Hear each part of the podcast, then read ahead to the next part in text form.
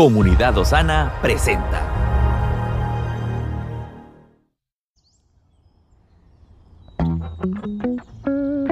Cada día tiene su propio afán. Pero también hay nuevas misericordias que disfrutar.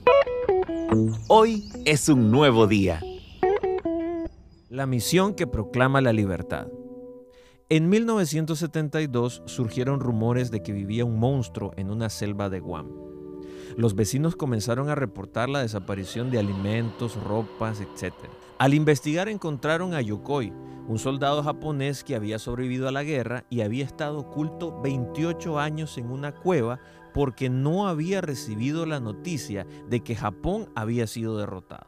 Esta noticia sorprendió al mundo entero y nombraron su escondite la cueva de Yokoi. De haber sabido que la guerra había terminado, Yokoi hubiera salido de la jungla y se habría ido a casa. ¿No es una historia absurda y lamentable? Sin embargo, en la actualidad está sucediendo lo mismo.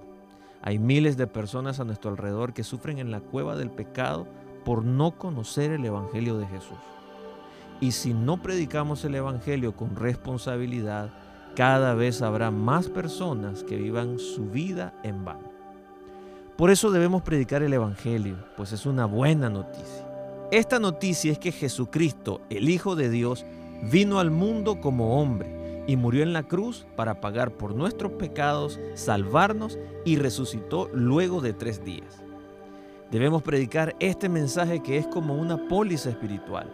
Para hacerlo, debemos acercarnos a la cueva del pecado y llevarle esta buena noticia al yocoy espiritual que está aterrorizado en vez de esperar a que aparezca por sí solo.